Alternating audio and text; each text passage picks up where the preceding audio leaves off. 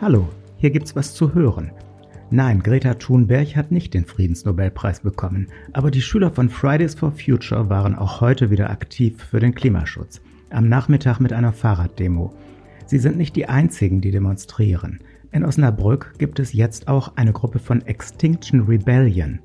Extinction Rebellion, das ist die weltweit agierende Bewegung, die mit sozialem Ungehorsam Druck ausüben will, um die Erdüberhitzung noch zu verhindern, zum Beispiel mit Straßensperrungen. Meine Kollegin Finja Jacquet hat mit einigen von ihnen gesprochen. Um eine Straßensperrung ganz anderer Art geht es in unserem heutigen Schwerpunkt. Seit drei Jahren ist die Knollstraße in Osnabrück eine Baustelle.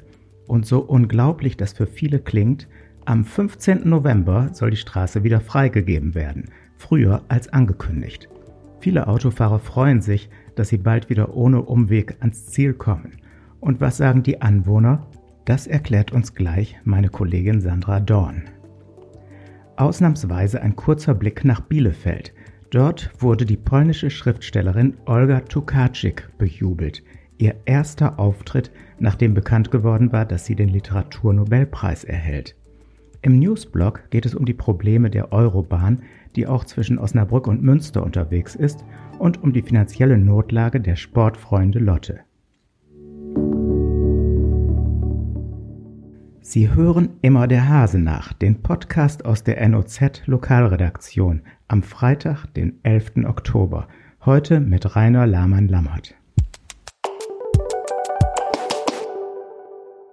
Seit Donnerstag ist die polnische Schriftstellerin Olga Tukaczyk Literaturnobelpreisträgerin. Am Donnerstagabend war sie bei einer Lesung in unserer Nachbarstadt Bielefeld. Meine Kollegin Mareike Bader hat gehört, wie ihr zugejubelt wurde. Mareike, damit hatte ja wohl vorher niemand gerechnet. Wie war die Stimmung in der Bielefelder Stadtbibliothek? Und wie war Olga Tukaczyk an dem Abend so drauf? Die Stimmung in der Bielefelder Stadtbibliothek war der Wahnsinn. Es war so viel los, es waren so viele Medienvertreter da und so viele Besucher. Es konnten auch nicht alle rein, die wollten. Die Karten waren am Nachmittag schon längst ausverkauft. Und Olga Tokarczyk hat das Ganze sichtlich genossen. Also ihre Augen haben gestrahlt.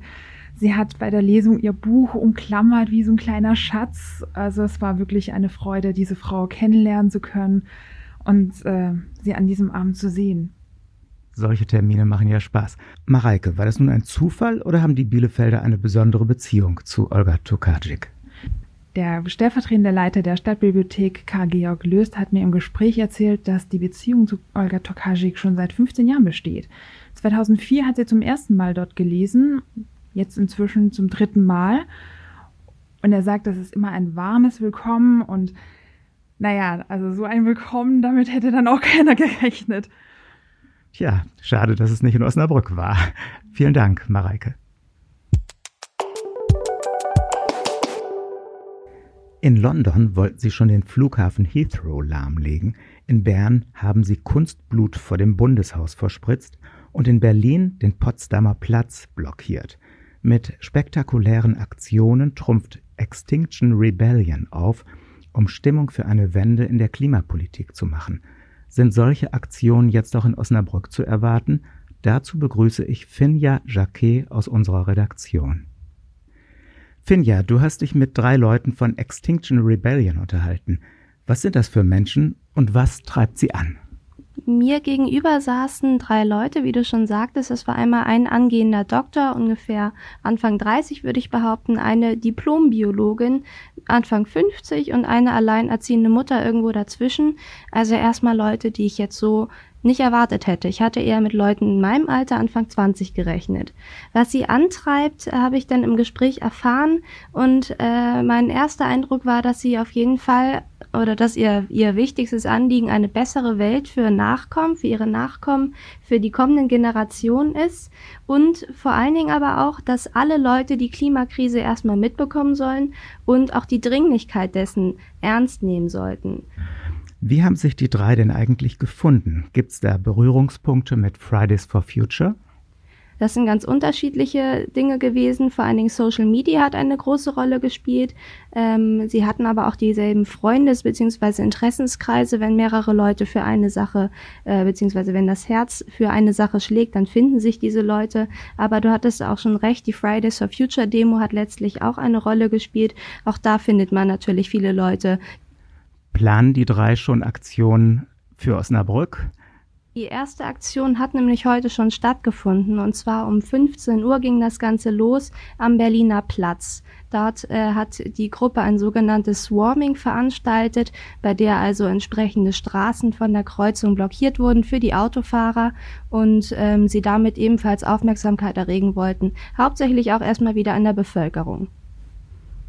Okay, ich danke dir.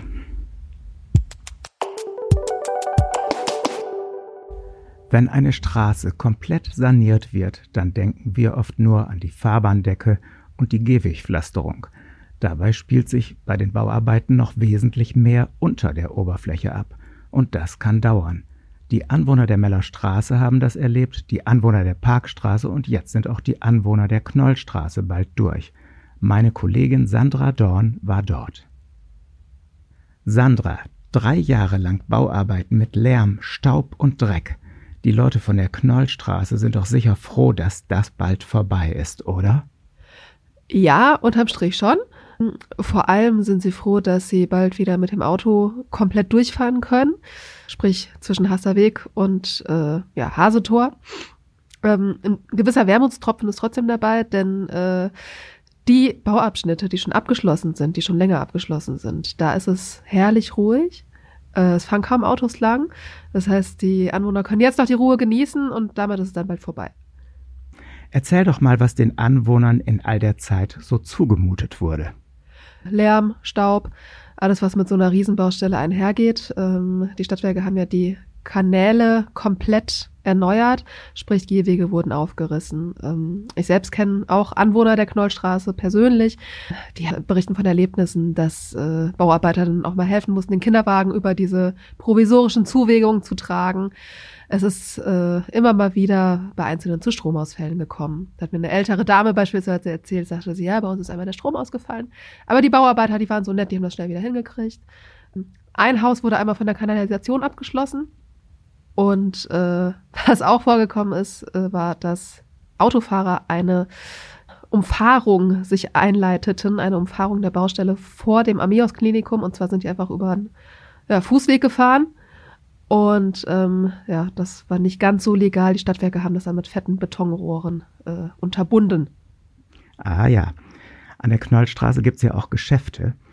Da liegt es nahe, dass es auch zu Umsatzeinbußen kommt. Wie sah das aus? Ziemlich dramatisch. Ich habe mich unterhalten unter anderem mit der Inhaberin der Apotheke in der Straße.